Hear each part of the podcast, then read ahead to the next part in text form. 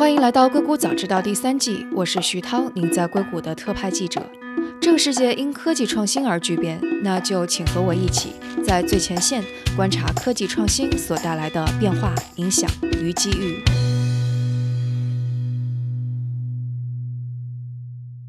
今天和我们坐在一起的是 Edith Five Hundred Startup 大中华区的投资合伙人。Hello Edith，欢迎再次做客《硅谷早知道》。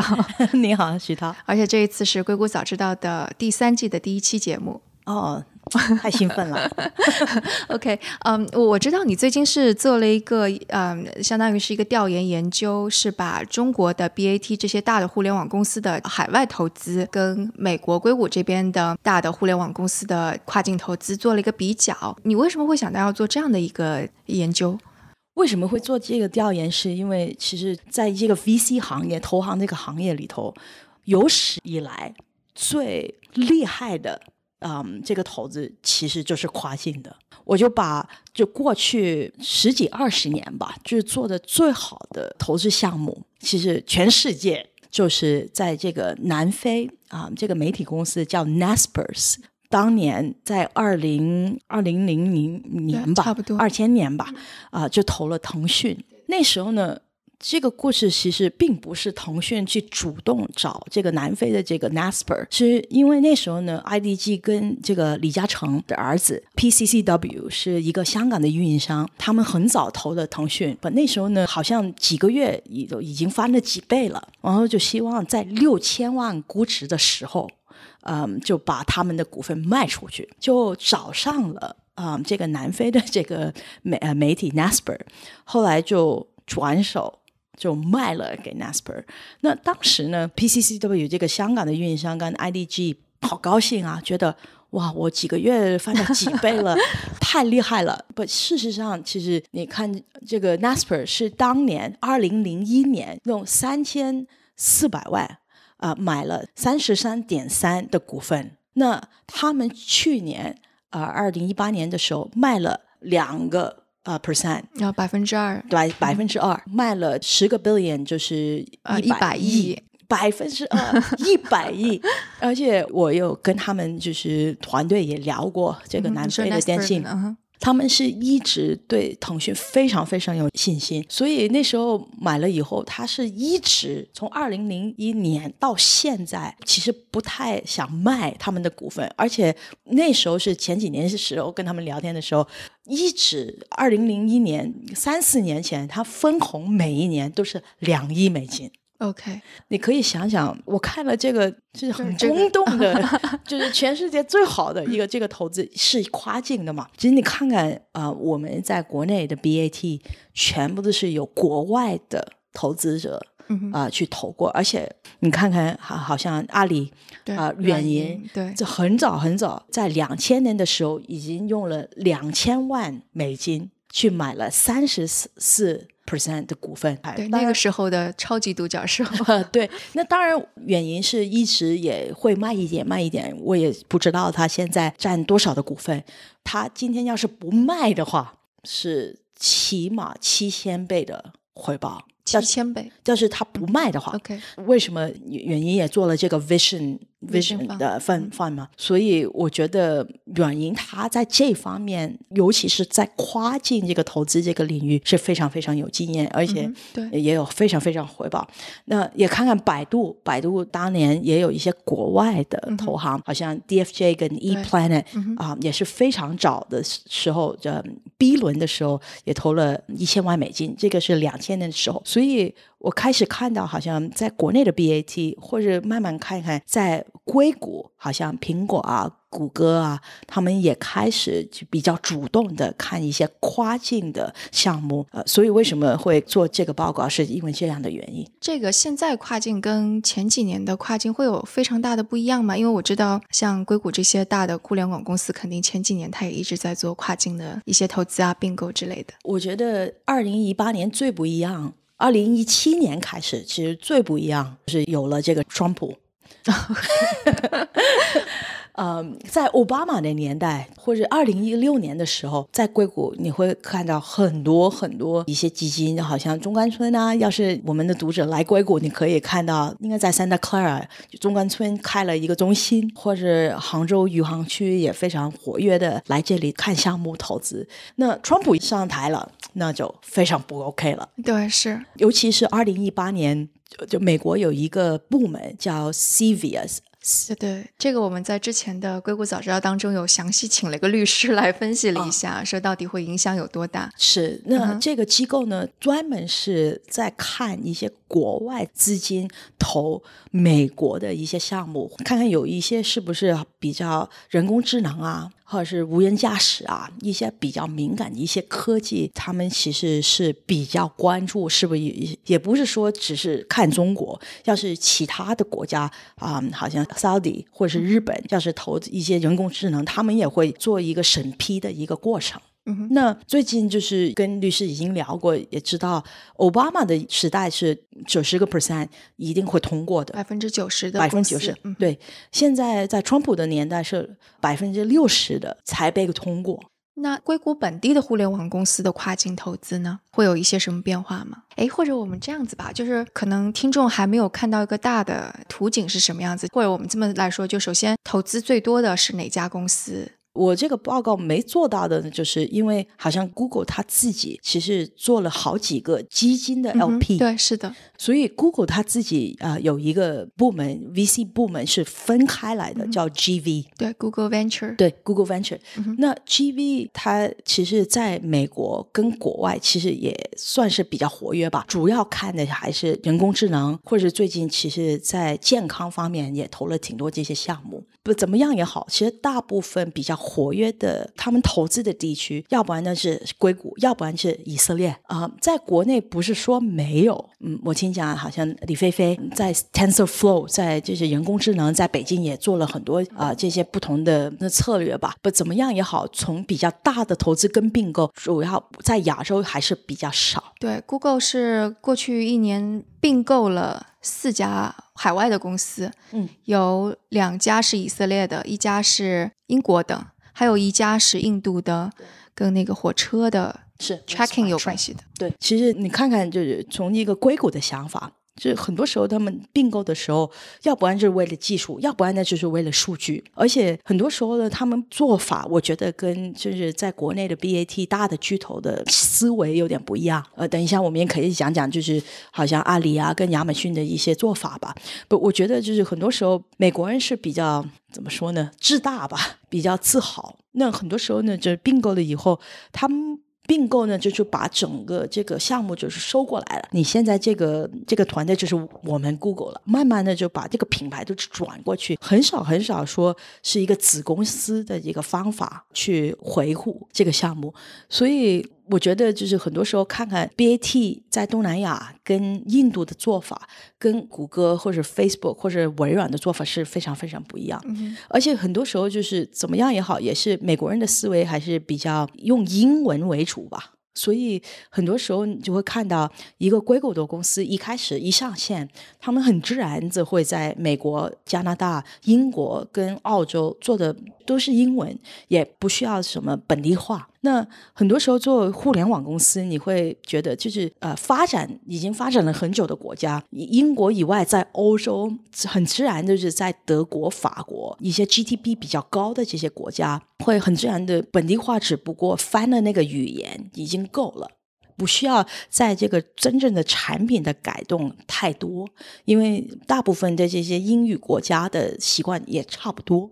那反而就是来到亚洲，尤其是中国，中国市场大家都很兴奋。我觉得最后就是谷歌也好，或者是亚马逊也好，来到国内其实根本就没有花时间真正去了解本地用户的这些习惯，所以最后很多水土不服嘛。水土不服以外，其实还是这个团队他们的 DNA，希不希望就是真正。了解其实本地用户他们的思维或是习惯，我觉得很多硅谷的公司就不太愿意去做这个事情。那个大的图景，就刚刚我们光是说了，Google 的并购是四家，然后苹果也比较多，并购了大概有啊五家，亚马逊并购了三家，微软应该是并购了三家。微软比较特别，微软并购的不是刚刚我们说的技术公司，它并购的几乎都是游戏公司。对，但他投资了很多技术公司，但没有并购。微软其实最近前几年招了一个在高通一个非常非常高级的，就是现在站在微软啊是这个印度的 CEO 嘛啊萨提亚，他上位了以后，其实是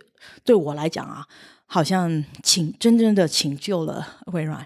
你看到他的这个股价，前几个月比亚马逊都好。就是微软其实萨铁上位的时候，他做了一些改动。第一呢，他招了一位叫 Peggy Johnson，呃，一个高管吧，在高通过来的。那 Peggy 从新地亚哥。搬去了西雅图，他也招了另外一个高通的一个高管，那他的名字叫 Nagraj，Nagraj 也是在高通投资部管了十几年，就跟了这个 Peggy 去了微软。那他们加入了以后呢，把这个微软的这个投资部真的是完全翻新了，而且呢，就拆开了一位叫 M 十二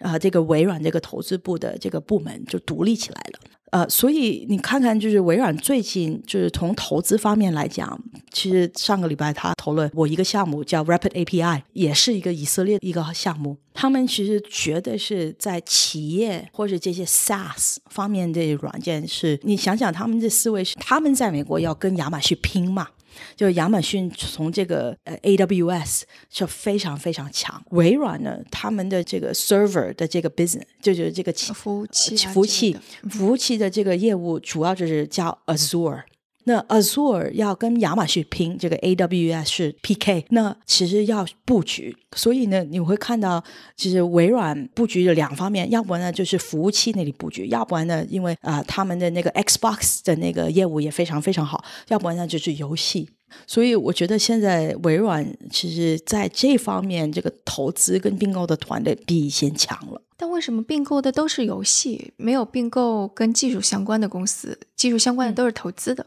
这个是我自己想法吧。当然，要是我跟微软的人去聊，他不一定会同意我的想法。我觉得这个企业方面的这个业务不是靠技术的，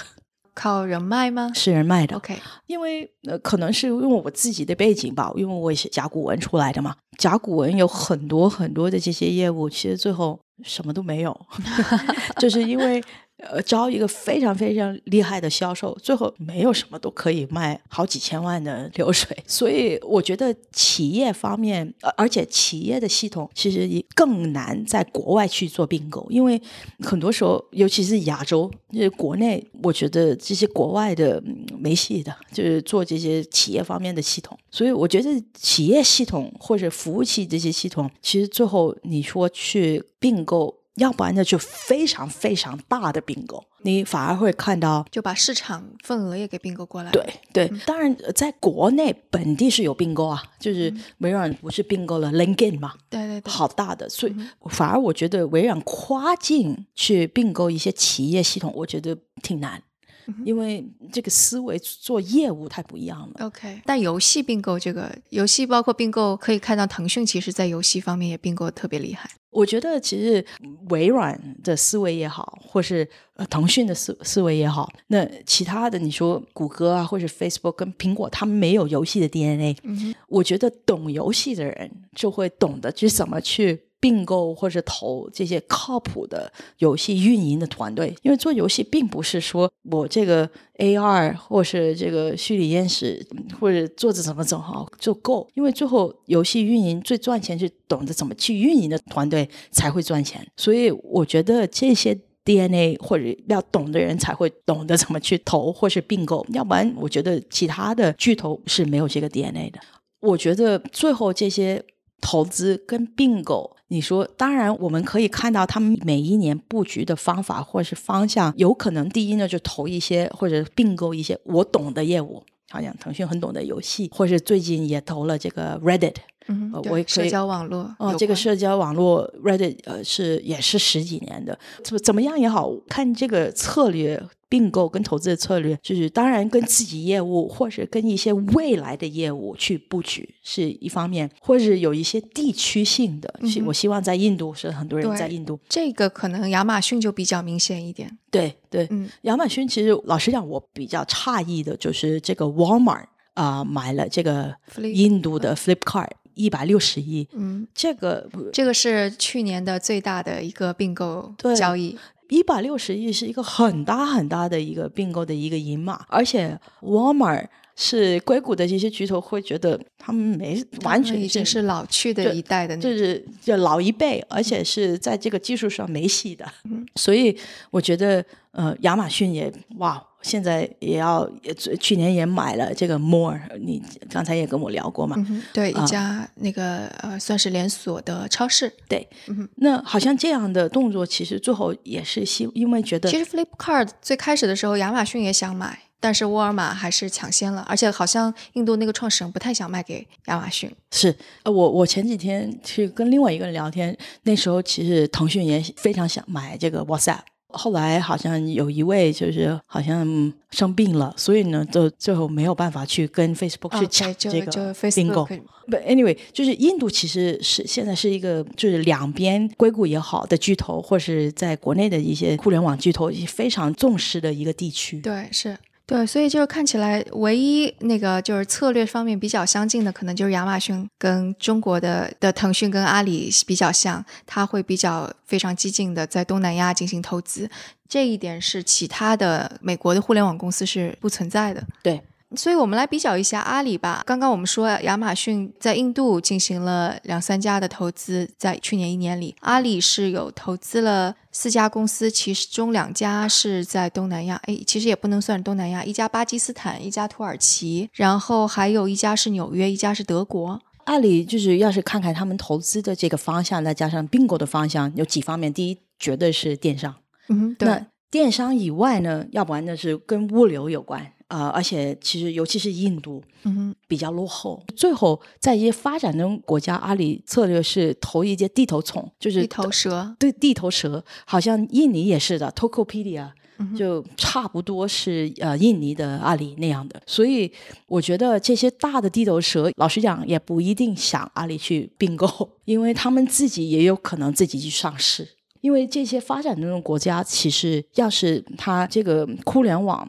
真的有更多人上网的话，其实有可能增长是绝对是那就是未来的一个阿里或者未来的一个腾讯。对，不，当然，其实我觉得啊，呃，印度跟东南亚的地头蛇，其实是对国内。呃，BAT 是非常尊重的，而且尊重尊重意意思就是他们觉得就是中国二十年前就是我们啊，嗯所以他跟东南亚、跟印度的投行的人，或者是跟一些大的企业，他很愿意跟我们聊。因为他觉得在中国身上可以学到很多东西，所以就相当于是当时 BAT 看那 Google 对 的那种感觉。我觉得现在国内从东南亚、印度的思维来讲，中国就变真正的硅谷了。对他们来讲，反而就是硅谷的人会觉得我不太对。为什么？就是这就我想问的。就像中国已经看到了，说当年软银投资了阿里啊，还有南非的公司投资了腾讯，然后这里边有很大的机会，所以我们现在要去东南亚投这些，我们要找机会。为什么？为什么硅谷这些他们就不走出去投资这种当地的公司呢？除了亚马逊，就是亚马逊，因为电商其实全世界都要吃饭，都要买东西。这个在习惯上，我觉得比搜索或者是交友那个习惯会有点怎么说呢？所以你就说 Facebook 跟 Google 其实已经习惯了他们一个产品，结果全球扩张还很成功的这样的经验，所以他是没有想到说可能在这些地方。他们可能或者是想到了，但是就觉得性价比不高。我为什么要花那么多力气，结果可能还做不成功这种吗？你 老实讲，你你不要说东南亚或是印度吧，你看看，其实现在 Google 跟 Facebook 在德国也很麻烦。啊哈，那这个 GDPR 就是这个数据的这个问题啊，隐私问题，隐隐私问题，德国这是不买他账。就一定会罚他的，嗯哼，就是觉得，哎，你根本就没有尊重我们国家的这个法律。我觉得他不太愿意，呃，就是当年要是凯夫老师帮 Google 或者帮微软，其实最后也花了很多力气去希望微软跟谷歌的 CEO 明白，就是在中国运营的这个难处。所以我还是觉得现在，嗯，硅谷的大部分的这个大的这些 CEO 还是没有接受教训。就是在中国没有做起来，其实很大的一个教训。现在在其他国家，我还是觉得他们没有招好的人真正去推动这个事情。对啊，他们好像的确在中国市场之后，他们的其他的扩展的确好像也没有像中国做的那么本地化。没有，很难的。对，然后可能那个就是 BAT 当中一个比较特殊的例子就是百度，百度你看到它在海外的扩张是什么样的状况？有扩张吗？他好像在去年是一一个并购都没有做，对吧？他投资了三家公司，但是一个并购都没有做。当然，我是用硅谷的眼光来看吧，因为大部分硅谷的人还是看百度是中国的谷歌，所以呢，你要是看看谷歌现在的运营的状态，就是 Alphabet 是母公司嘛，对，那你看 Alphabet，其实它把这个企业的那个系统又拆开了。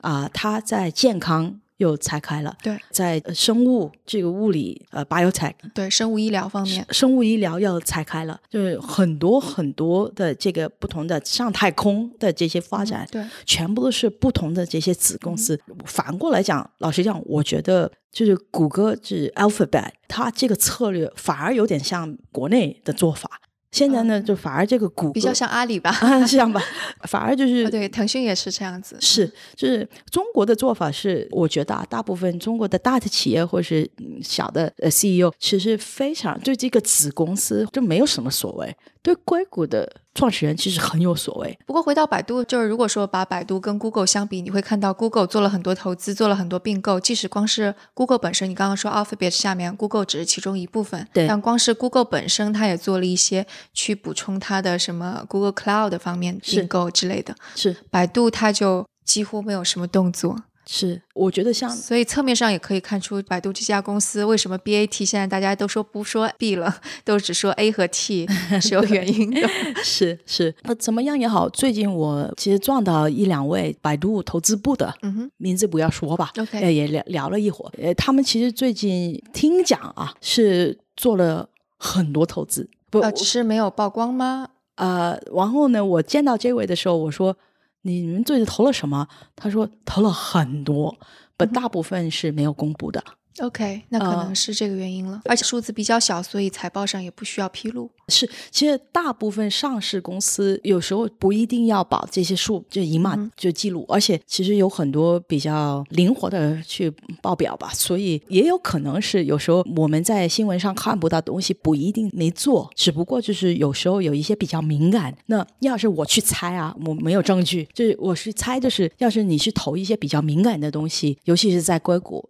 是我更不会愿意跟人说了。如果是走 AI 的路线，一定是会被美国政府审查的，你是绕不过去的。是那我们稍微总结一下，就其实看这个中美两边的跨境，其实都有一些特点。首先，在美国的话，那肯定大多数的公司还是投资技术为主。像亚马逊可能就是会在争夺东南亚的市场，微软可能也会因为它的游戏业务，所以投资游戏稍微多一点儿，并购游戏多一点。然后在中国的话，可能看到也许投资的技术方面，就其实也挺多的，但相比硅谷的公司没有那么多。然后更多的是着重它的业务，就比方说腾讯是拓展它的游戏跟社交网络，然后阿里是投资它的零售跟支付，百度可能现在我们看到的还不是特别明朗。然后这差不多就是这两边公司投资的一些的不同的所在。对，插一句吧，就是全世界的呃互联网巨头，在我脑子里头最厉害就是腾讯，第二位是阿里，第三位是谷歌。啊，谷歌排第三位。啊、因为